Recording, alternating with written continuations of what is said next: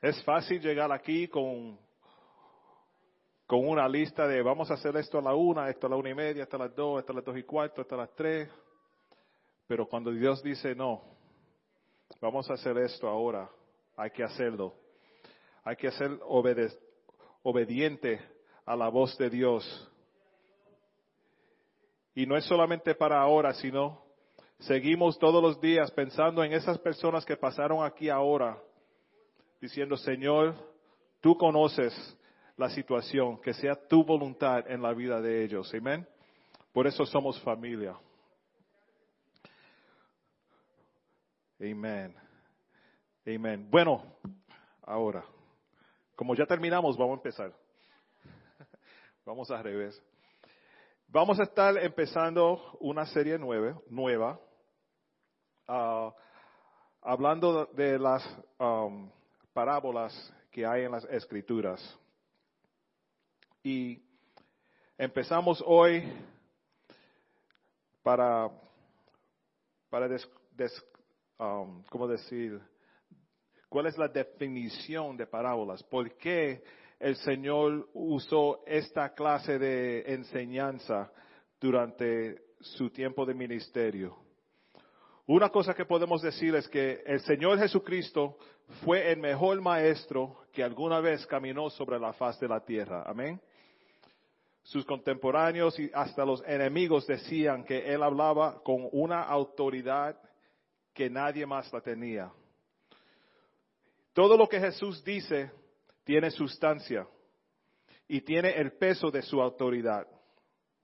Y la autoridad de la cual él habla no es autoridad propia, sino que autoridad que viene de Dios mismo. En el libro de Juan, capítulo 12, versículo 49, dice así. Yo no hablo con autoridad propia.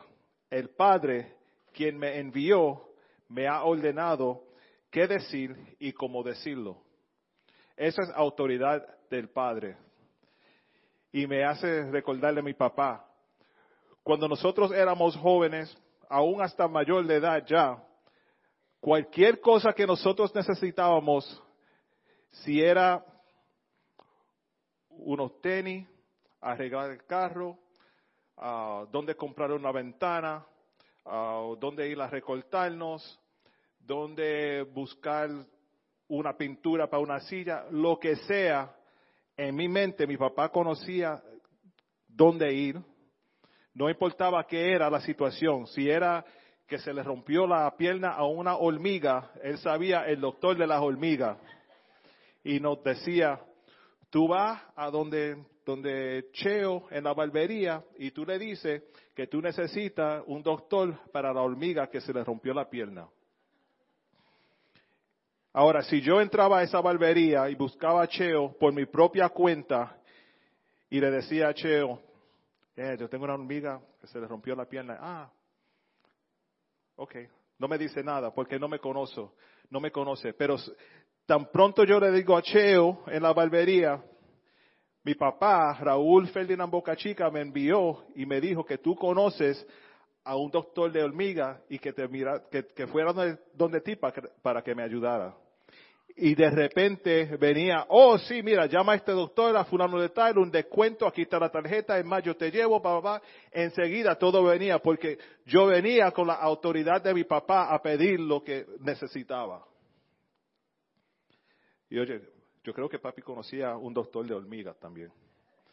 Él conocía todo, pero todo salía de la barbería. Todo. Todo.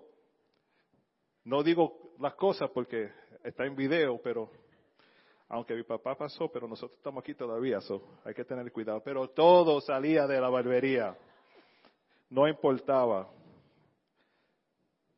Todo, todo. Ahorita te cuento, ahorita te cuento. Cuando paren el, el video contamos eso. Bueno, la idea de la parábola no fue una idea inventada por Jesús, aunque Jesús es el creador de todo. Pero existía una tradición entre los fariseos y los rabinos de usar parábolas. Pero el uso para ellos era diferente. Para ellos era para explicar o mostrar el significado de la ley mosaica del Antiguo Testamento.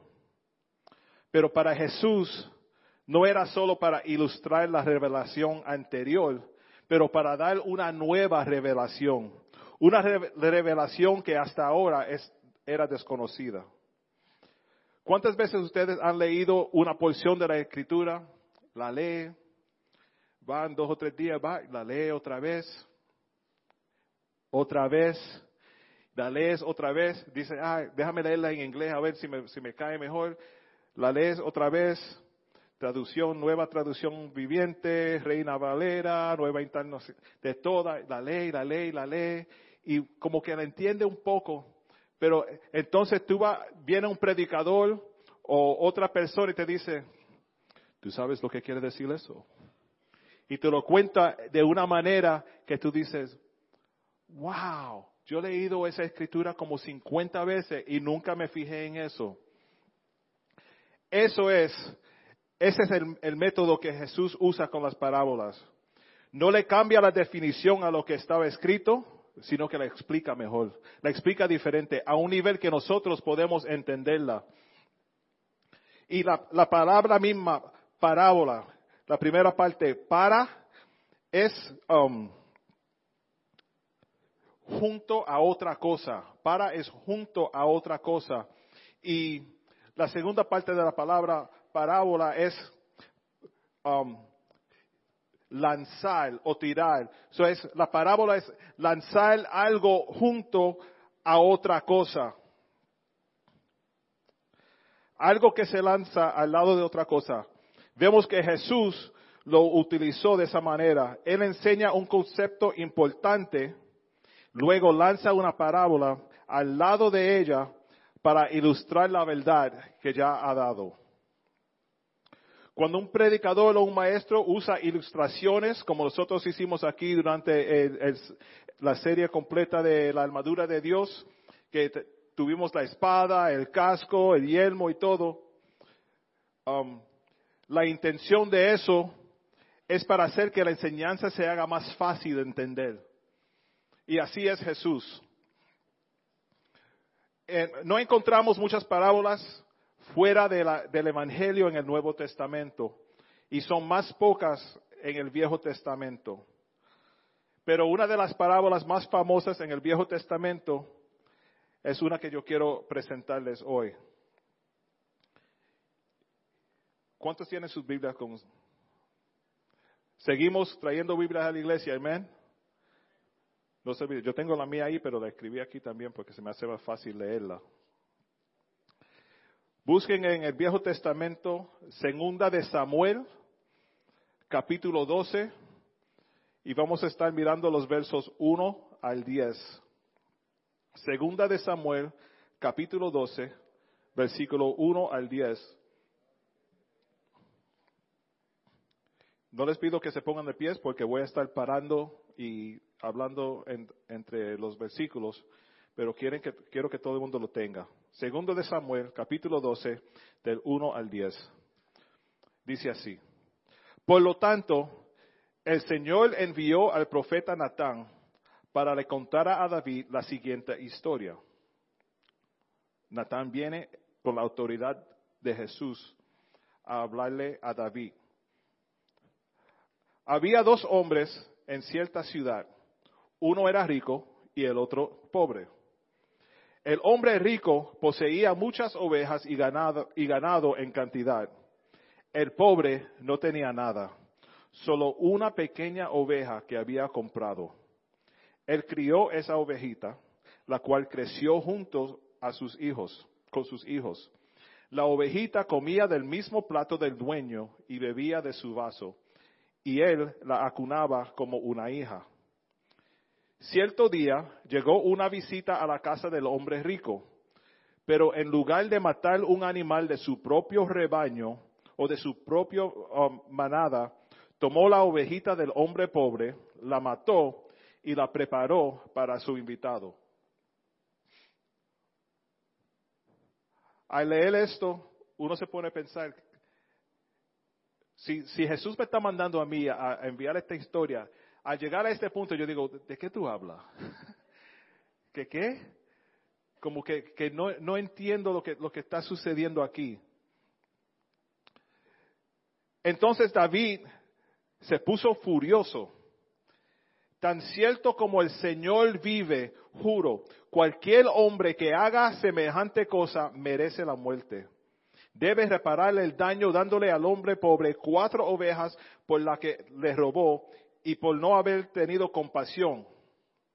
Esa sería mi, respuesta también. Tú me vas a decir que el rico le cogió la oveja del pobre y la, mató, él teniendo quizás mil ovejas allá afuera y tuvo que coger la mía. Yo lo que tengo era un, un peaje solamente para el MetroCard, me usaste el mío y tú tienes un monthly pass. Y ahora, ¿qué yo hago? Entonces Natán le dijo a David, tú eres el hombre. El Señor Dios de Israel dice, yo te ungí rey de Israel y te libré del poder de Saúl. Te di la casa de tu amo, sus esposas y los reinos de Israel y Judá. Y si eso no hubiera sido suficiente, te habría dado, más, mucho más. ¿Por qué entonces despreciaste la, palabra del Señor e hiciste este acto tan horrible? Pues mataste a Urias el Itita, I like Itita, Itita, con la espada de los amonitas y le robaste a su esposa. De ahora en adelante tu familia vivirá por la espada, porque me has despreciado al tomar la esposa de Urias para que sea tu mujer. Hermanos, hay veces que uno pasa por una situación, hace algo que me siento mal, todo me está saliendo mal, no entiendo por qué cada vez que me meto en esta situación sigo, salgo peor, creo que estoy llegando a un nivel bueno y de momento resbalo y me caigo otra vez y no entiendo y a veces necesita que venga papi o mami o otra persona y te diga, tú sabes, hijo, si pones la carga en el otro lado, se te hace más fácil. Yo, no puede ser. A veces necesitamos una explicación bien fácil para una situación difícil. La explicación fácil para la situación difícil se nos hace más fácil aplicar diferentes ah, métodos de, salir de esa situación. Pero ven aquí que el uso de la parábola por, por el profeta Natán, hablándole a David, porque David no lo comprendió. No fue hasta que David le dijo, uh, que, Natán le dijo a David, eres tú. En este caso, Natán llegó, a, um, llegó con, juicio. Podemos decir que un elemento importante de las palabras es asistir y mostrar las verdades de lo que se, se está diciendo para ayudarnos a entender el significado de la verdad de una manera más sencilla. Otro elemento misterioso um, no detiene, a veces desagradable. En Marcos hay una parábola, en Marcos capítulo 4, y al fin de la parábola, después de haber dicho todo, Jesús dice, el que tenga oídos para oír, que escuche y entienda. Yo no sé, si fuera yo, yo digo eso primero, antes de, gastar mis palabras hablando y la gente no está escuchando. Pero ¿por qué le dice eso al final?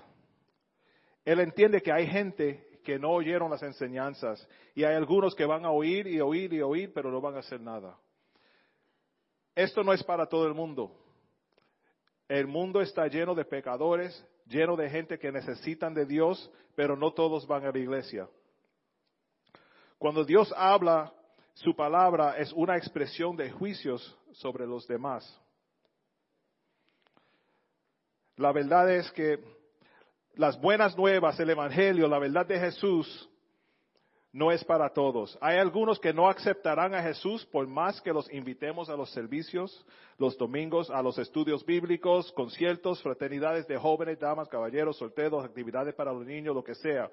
Aunque Jesús vino para todo el mundo y todo que crea en Él sean salvos, no todos creerán en Él. Y no todos escucharán su palabra y entenderán. Por más sencillo que sean las verdades Siempre hay uno o dos, o tres, o cuatro, o cinco, o seis, que no van a entender, no van a responder. Hermanos, el que tenga oído para oír, oye esto.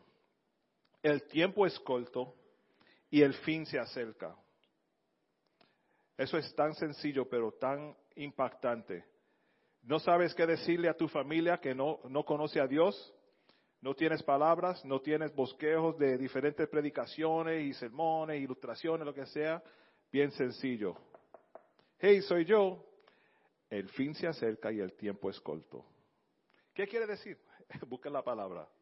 Que, que, te diga Jesús él mismo. El tiempo es corto, el fin se acerca. El fin se acerca, el tiempo es corto. Esa es una, de las verdades más importantes que hay que predicar hoy. Pero todos queremos ser, uh, todos queremos ser predicadores, maestros o mensajeros de las buenas noticias uh, para que todo el mundo los acepta y vengan muchas personas a la iglesia y pongan el video de nosotros en YouTube y lo pasen a los amigos y hagan memes y los nombres y ah, yo conozco esa. Todo el mundo quiere eso. Pero vamos ahora al libro de Isaías, capítulo número 6. Esto es algo bien que, que te, how do you say it in, in Spanish? They put, put you in check. You know, like, te reta. That's good. ¿Alguien más? ¿Alguien más? te chequea. Te chequea. Yeah, que, you know, que te, te pone a pensar, wow, eh, estoy haciendo esto bien. Isaías capítulo 6 dice así. Y tienen que, cuando salgan de aquí, vayan, lean las, escrituras por completo. Es que no tenemos el tiempo para leer todo, aunque yo siempre leo de más. Ahora dice, tú lees mucho. Es, que es, lo mejor que predicar es la palabra de Dios. No le quiero meter mucha historia mía ahí porque se, se zorran, sí, de verdad. Isaías número 6, capítulo 6, versículo 1, empiezo. El año en que murió el rey Usías, Vi al Señor sentado en un majestuoso trono, y el borde de su manto llenaba el templo. Lo asistían poderosos serafines, cada uno tenía seis alas. Con dos alas se cubrían el rostro, con dos se cubrían los pies, y con dos volaban. Se decían unos a otros, como decía la canción antes, Santo, Santo, Santo es el Señor de los ejércitos celestiales. Toda la tierra está llena de su gloria. Sus voces sacudían el templo hasta los cimientos y todo el edificio estaba lleno de humo. Entonces dije, todo se ha acabado para mí. Estoy condenado porque soy un pecador. Tengo labios impuros y vivo en medio de un pueblo de labios impuros. Sin embargo, he visto al Rey, el Señor de los ejércitos celestiales. Entonces uno de los serafines voló hacia mí con un carbón encendido que había tomado del altar con unas tenazas. Con el toco, con él tocó mis labios y dijo, ¿ves? Este carbón te ha tocado los labios. Ahora tu culpa ha sido quitada y tus pecados son perdonados. Después oí que el Señor preguntaba, ¿a quién enviaré como mensajero a este pueblo? ¿y quién irá por nosotros? Aquí estoy yo, le dije, envíame a mí. Quiero parar ahí un segundo. Cuando Dios se está moviendo poderosamente, igual a como estábamos aquí antes, antes de la predicación, uno se emociona porque sabe que Dios está haciendo algo. Yo, me, yo quiero estar envuelto ahí. Yo voy poniendo mano en todo el mundo. En el nombre de Jesús, en el nombre de Jesús, en el nombre de Jesús.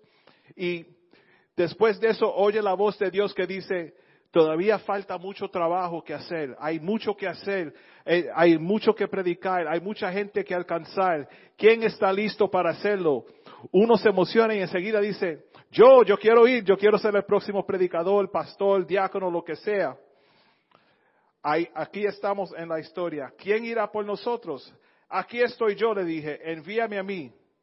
Y él me dijo, bien, Ve y dile a este pueblo, escuchen con atención, escuchen con atención, pero no entiendan. Miren bien, pero no aprendan nada. Endurece el corazón de este pueblo, tápales los oídos y ciérrale los ojos. De esa forma no verán con sus ojos, no oirán con sus oídos, ni comprenderán con su corazón, para que no se vuelvan a mí en busca de sanidad. ¿Qué qué? ¿Me estás diciendo que vaya a predicar que no predique?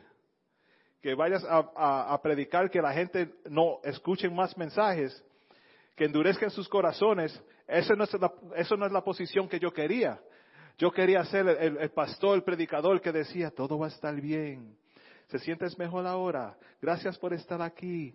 Qué lindos son sus hijos. Ese pelo, qué lindo. Sabes que Dios, que Dios tenga favor sobre ti y tu familia. Que pases un buen día. Espero que Dios... No, no, no. Señor, ¿cuánto tiempo durará esto?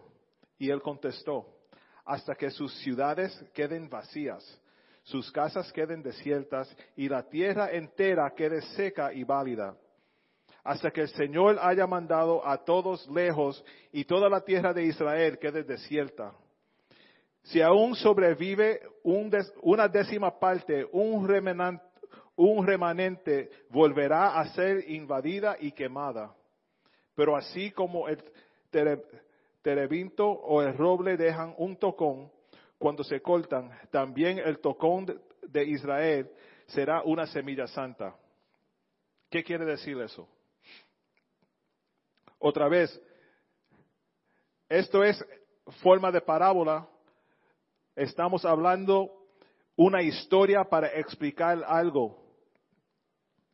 El Señor lo está enviando a nosotros con el conocimiento que ya tenemos diciendo que no todos van a escuchar este mensaje y recibirlo. Y hay gente que hay que recordarles, decir, tú sabes qué, tú nunca vas a entender esto. Hasta que uno tenga una relación con Dios personalmente, hasta que Dios le abra el corazón y la mente a esa persona y el Espíritu Santo sea una realidad, una verdad en la vida de esa persona, no vas a entender. Hasta que yo tuve, hasta que yo no tuve una relación con Dios, nunca iba a pensar que Dios me iba a sanar y salvar. ¿Salvar de qué? ¿Sanar de qué? ¿Usar para qué? ¿Sacarme de qué? Porque uno envuelto en las situaciones donde lo que sea, uno está cómodo. No necesito de Dios. Tengo trabajo, tengo familia, tengo un carro, tengo la escuela, tengo la casa, tengo de todo. No necesito a Dios porque el mundo te tapa los ojos. Y así son, así somos, así mismo dice Dios. Hay muchos que se tapan los ojos, se pueden sentar aquí domingo tras domingo, escuchar, escuchar, escuchar, entra y sale, entra y sale. Pero tenemos que, coger lo que, lo que dice Dios y hay que ponerle acción a lo que recibimos. Aquí el Señor dice algo muy importante también, que yo quiero animarlo a ustedes con esto. Si aún sobrevive una décima parte, volverá a ser invadida y quemada. No todos van a entrar, ¿verdad? Nosotros siempre, unos chistes por ahí que la gente, eh, cuídate que no todos van a ir al reino, algunos se quedarán. Y no, hay, estas canciones, te quedarás, te quedarás, si no amas a Cristo tu alma se perderá. Una canción bien alegre, pero el mensaje es fuerte. Es a nice song. Mikey, Mikey cantó en esa canción o tocó saxofón en esa canción. Una canción muy alegre por la música, pero el mensaje es fuerte. Pero oigan lo que dice aquí, esto es lo que nos da esperanza a nosotros. Así como el terebinto o el roble son árboles, se cortan, cuando lo cortan se queda un, un tronco, right, a trunk, un tocón, how they say it there. Se queda un trunk. Y dice aquí que aún el, uh, deja un, también el, el tocón de Israel será una semilla santa. Lo que queda puede ser santo. Lo que, puede, lo que queda todavía se puede usar para bendecir al pueblo de Dios. Si tú eres uno de los, el poco por ciento, porcentaje de las personas que se quedan fiel a Dios, tú puedes hacer un impacto. Tristemente, no todos en la familia van a servirle a Dios. Es una verdad triste. Es como, como Jesús le dijo aquí a él, ve y dile que se tapen los oídos porque no van a entender anyway. Ya que, que, no, que se tapen los ojos porque lo que ven ni lo entienden. ni lo quieren entender. Por eso es que no lo entienden, porque no quieren entender. Por eso es que no, no, no aprenden, porque no quieren aprender. Hermanos, nosotros buscamos un pueblo que busca a Dios para crecer. Yo quiero crecer en Dios. No quiero estar aquí solamente para cantar canciones lindas y, que cojan las ofrendas y, pinten. Eh, that's beautiful. Pero eso, la pintura a mí no me hace nada. Dios es el que hace algo en nosotros. El amor que nosotros tenemos hacia los demás, eso es lo que hace algo en nosotros. Eso es lo que nos ayuda mientras nosotros estamos apoyando a otro, el Señor nos está apoyando a nosotros. Por más que uno le da a otro, Dios te sigue dando. Si, tú le sigues enseñándole amor y dándole amor a los, a los prójimos, Dios te sigue amando, amando más todavía. Te da para que te sobre. Así es. No todos alrededor van a ser salvos, no, no todos van a ser sanados. Pero los que quedan, los que quedan, serán una semilla santa. Yo quiero ser una semilla santa. No quiero ver que corten a nadie, pero si me quedo, quiero ser una semilla santa. Pero el, deseo de nosotros es que todos seamos esa semilla santa. Y que cuando, cuando escuchemos la palabra de Dios, en las próximas semanas vamos a estar viendo por todas las parábolas, por no sé como cuánto tenemos um, diferentes mensajes, pero que sea algo que nos ilumine, que, entendamos algo diferente. Porque para mí, cada vez que yo leo la escritura, entiendo algo diferente. Yo les confesé unos meses atrás que por tantos años leí el Salmo 15 y no fue hasta que fui a predicar y usé el Salmo 15 que por fin entendí lo que decía. Lo recitaba domingo tras domingo tras domingo como un robot, right? Todo, eso es lo que era para mí. Quizás los demás lo entendían y, eh, sabían todo. Yo no. Yo lo recitaba en inglés, español, ojos cerrados, sentado, parado, lo que sea. Pero no fue hasta que un día la leí porque quería aprender. Quería entender. Quería algo. Y eso es el deseo de nosotros para ustedes. Que ustedes Busquen de Dios de una forma que quieran crecer, que quieran aprender, que quieran no solamente acercarse a Dios, sino acercarse a sus verdades, acercarse a su palabra, para poder sobrevivir cualquier cosa que venga um, al frente de ti, alrededor de ti. Que tú estés seguro que tu confianza está en Dios. No espere una parábola que venga a ti y te, diga, te cuente algo, te dice, sí, ¿dónde está esa persona cruel que tú estás hablando? Y te digan, ese eres tú. Tenemos que abrir los ojos, tenemos que abrir las orejas, oídos, entender, escuchar, abrir el corazón, recibir y saber que Dios tiene algo para cada uno de nosotros. Cada uno de nosotros. Y si es una historia que necesitas para, para decírtelo, vamos, te, damos historia. Pero no esperes ser cortado. No esperes ser cortado. Y si, si, si cortan, que tú seas parte del tronco que se queda como la semilla santa. Amén. Porque Dios, Dios quiere hablarle a la persona y las, usando las parábolas me deja saber que Él hasta usa formas sencillas para recibir para, para, para hablarle a lo más difícil en la vida de nosotros. Como dije, el fin se acerca y el tiempo es corto. Tenemos que accionar ahora, tenemos que reaccionar ahora. Tenemos que buscar ahora, ¿qué puedo hacer, Señor? Aquí estoy, úsame a mí. Si Dios te usa a ti para, para dar un mensaje fuerte y cruel que tú no quieres dar porque tú sientes que es algo malo, olvídate de esa parte. La más importante, la parte más importante es que Dios te está usando a ti para eso. Todo el mundo quiere eh, la posición de lujo, pero nadie quiere ser el que va y le dice a, la clase, esta, esta semana se tienen que quedar, después de la clase, se tienen que quedar una hora más, porque no se están portando bien. Nadie quiere hacer eso. Todo el mundo quiere ser el maestro que le da las paletas, los, dulces a los niños. Y ese maestro es el mejor maestro. Pero hay veces que, you know. Hermanos, vamos a estar um, yendo a las, las parábolas, como dije. Y mientras las estudiamos, queremos que ustedes también vayan a las casas y lean y busquen verdades para ustedes mismos. ¿Qué es, ¿Qué es lo que Dios me está diciendo a mí? ¿Qué es lo que Dios me está diciendo a mí? Para mí, para mi situación, para mi familia, para mi condición. Dios, háblame a mí. Quizás no entiendo lo que dice Ezequiel 2 o lo que sea, pero revélame a mí. Y como dije, las parábolas no es una revelación diferente.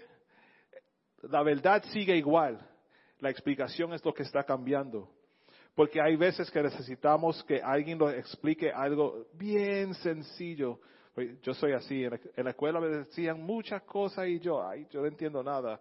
Y venía alguien me, me, lo, me cambiaba la historia o a música o al baile o algo que conocía y ah, ahora entiendo. Ahora entiendo, ahora puedo relacionar lo que están diciendo ahí con esto. I got it, I got it now. Y eso es lo que Dios está buscando. Dios está buscando cómo, cómo buscar ese punto en tu vida para que tú digas, I got it, I got it now. Y tú sabes lo que I got it now es, que Dios es real, que Cristo vive, que el tiempo es corto y el fin se acerca. Le voy a pedir a, a, Alex que pase adelante. Y vamos a seguir meditando en las, en las palabras de Dios y buscando las verdades en su palabra para nosotros. Aleluya. Vamos, vamos a estar de pie y vamos a, orar. Y vamos a orar por nosotros mismos en esta tarde. Y vamos a pedirle al Señor que cuando Él nos hable, que nosotros escuchemos. Que cuando Él hable a nuestros corazones, que estemos preparados para recibir su palabra, para recibir su corrección, para recibir el aliento que Él tiene para nosotros. Y que le digamos al Señor en esta tarde, estoy aquí dispuesta a oírte, dispuesta a oír lo que tú tienes para mí en esta tarde, para mi vida, la corrección que tú tienes para mí.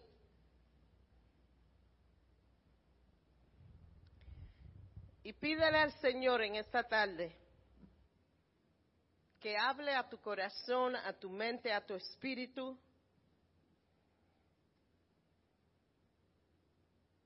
Pídele al Señor en esta tarde que ministre a tu arma en esta tarde.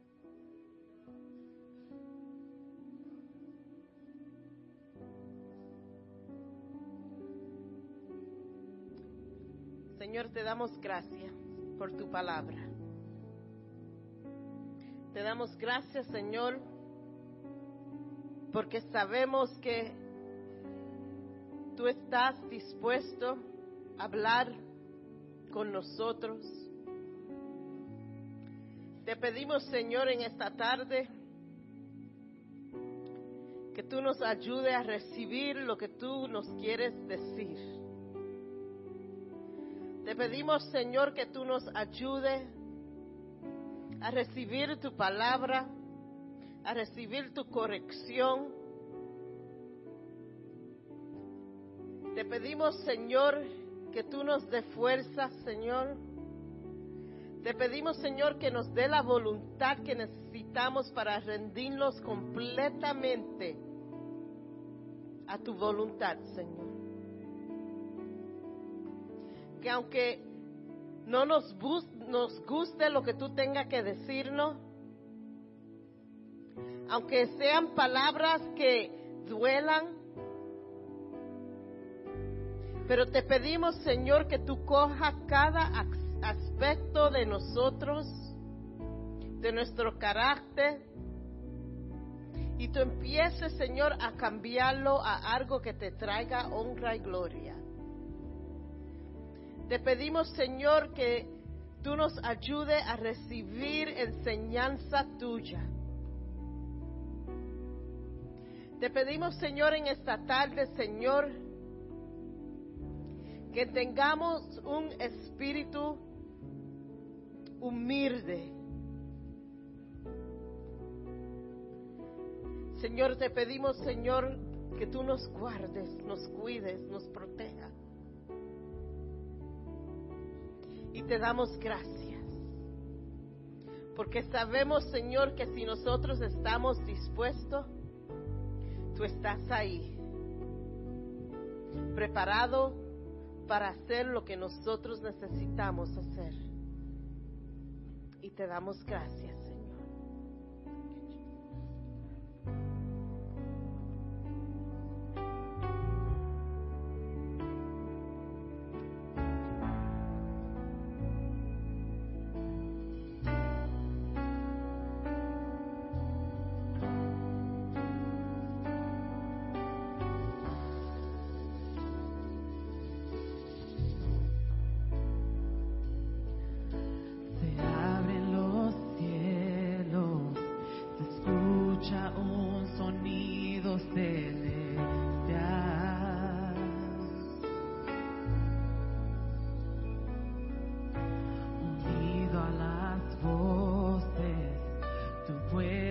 que te quiere amar.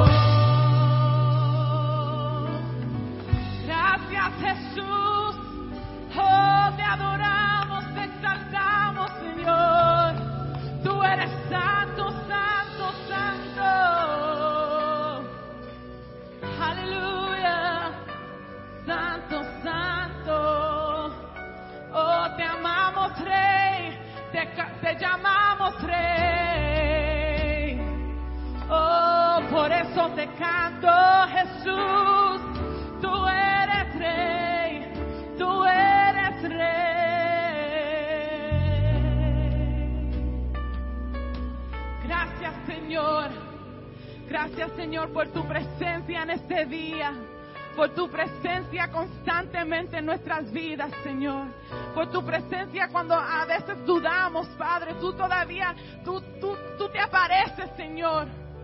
Aunque nosotros dudamos, tú apareces, Señor, y tú nos buscas y tú estás ahí, Padre. Y te damos las gracias, Señor.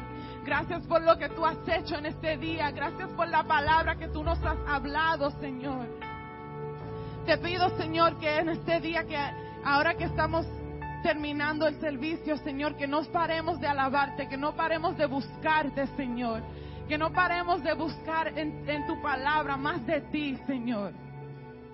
Te damos las gracias, Señor, y te pido que tú nos protejas, que tú sigas con nosotros, Señor, y que tú sigas obrando en cada vida, Señor, en cada de nuestras vidas, Padre. Te damos toda la gloria y toda la honra, Señor.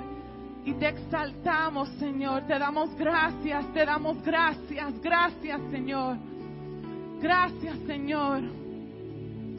Te pido todo esto en tu dulce nombre. Amén. Ay, amén. Aleluya. Te adoramos, Señor. Y quédese con